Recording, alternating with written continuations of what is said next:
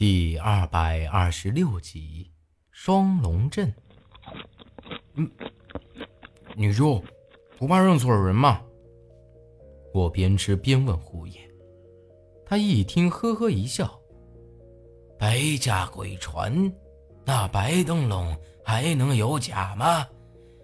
老杨也说了，你小子手腕上缠着一条黑绳子。”那就是白家捞尸所，没得假。我要是这点事儿都办不明白，咋个对得起老杨啊？你说的那些人是鬼门的人啊？我有些奇怪的看着他，这个其貌不扬的胡爷，只怕也是个深藏不露的家伙。胡爷点了点头，嗯。小子，从你下船开始就有人跟着你，只是你没发觉。要不是我领着你七绕八拐的，又咋个能甩了那些人呢？不过你说的啥子鬼门，我倒是不晓得。我就是一个挑夫，把老杨吩咐的事办妥就成，别的我也整不明白。难怪胡爷会主动跑来和我搭讪，看来是老杨早就吩咐好了的。只不过没成想，我一开始对他爱搭不理的，才抢走了我的捞尸所，这样我就不得不跟着他来了。这老杨也是，早点给我说不行？非得要搞出这么一个事情，害得我累个半死。这镇子的风水不错啊，我漫不经心地说了一句。这一说，胡爷倒是来了兴致。嘿，小子，没成想你还懂这玩意儿啊！啊，我和你说啊，咱们这镇子可有来头啦，几百年前就有了，叫双龙镇。我笑了笑，胡爷。虽然我不是很懂什么风水之说，不过刚才您领着我穿街过巷的，我大概也能看出来，这镇子不简单呢。这些屋子看起来杂乱无章的，却是依照四象八卦来建的。看来当年是有高人指点呢。听我这么一说，胡爷和千木英子的脸色都微微有些变了，估摸着。没想到我会说出这番话来。殊不知，我和苏丹臣待了这么久，不敢说内行，但一般的风水，我还是能看出个所以然来。哼，看来你长进不少啊。千木英子虽然有些虚弱，不过这冷冰冰说话的语气，却是丝毫没变。甚至还带着一丝嘲讽我的意味。我看了看他，不以为然地说道：“那是，我还晓得这庙堂是块好地方，东西两条河迎面而流，到了这里，却并没有相冲到一起，反而是绕着这庙堂各自绕了半圈，愣是将这庙堂磨成了一个大圆。”再汇聚到朝南的河里，最终归到长江。这在风水上叫二龙戏珠，这镇子的名儿就这么来的吧？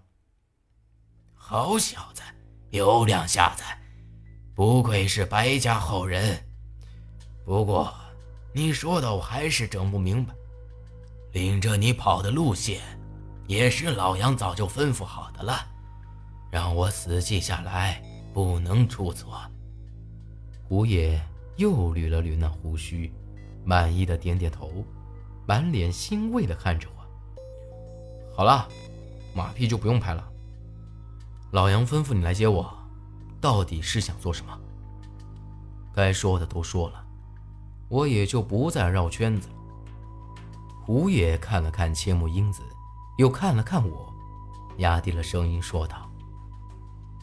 我不晓得你要去哪儿，不过老杨吩咐，你得带上这丫头。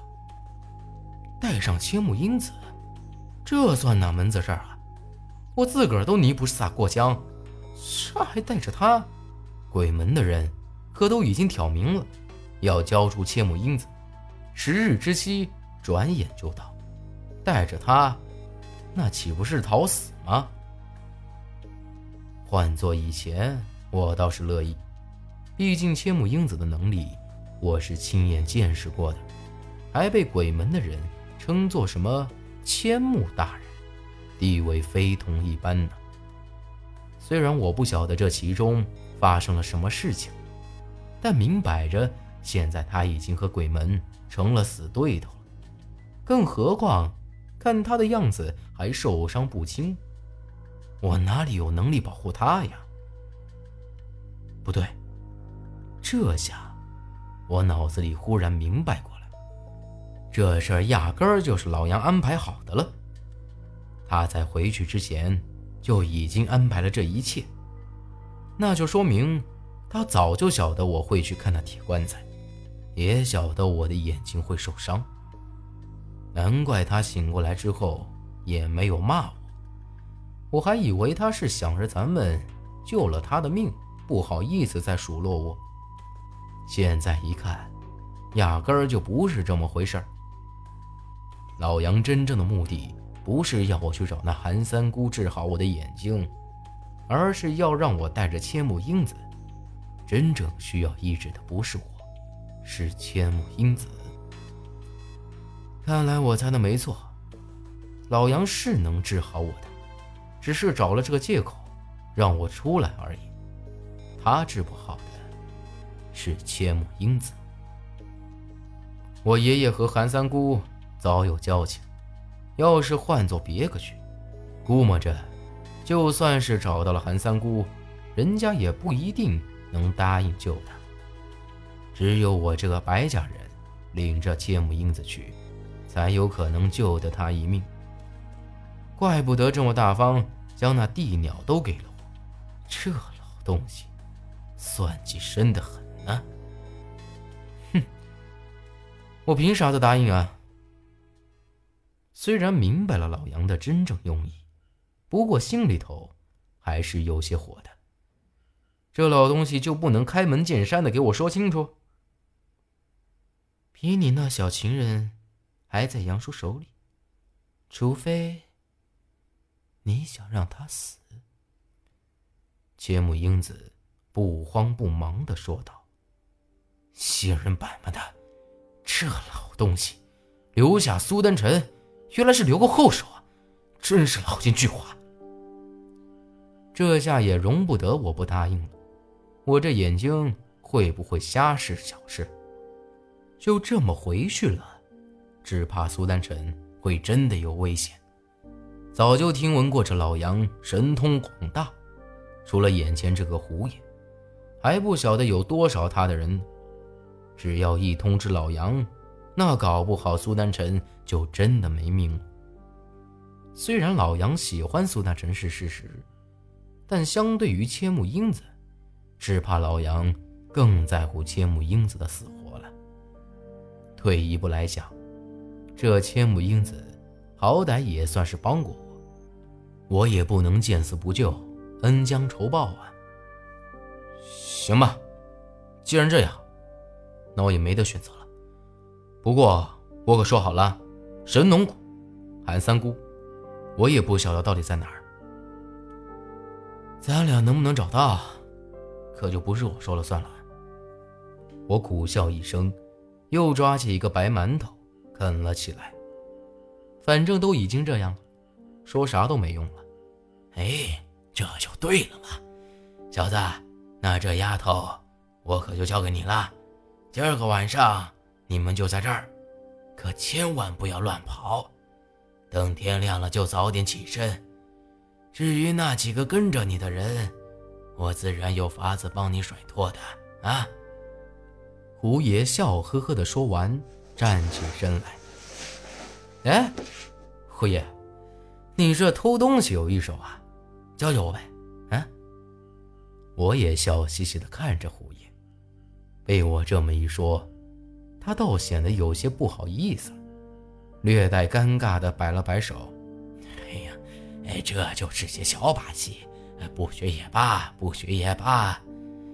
这后头的路啊，你俩可千万小心呐！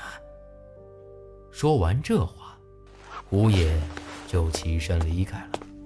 这庙堂里头只剩下我和千木英子。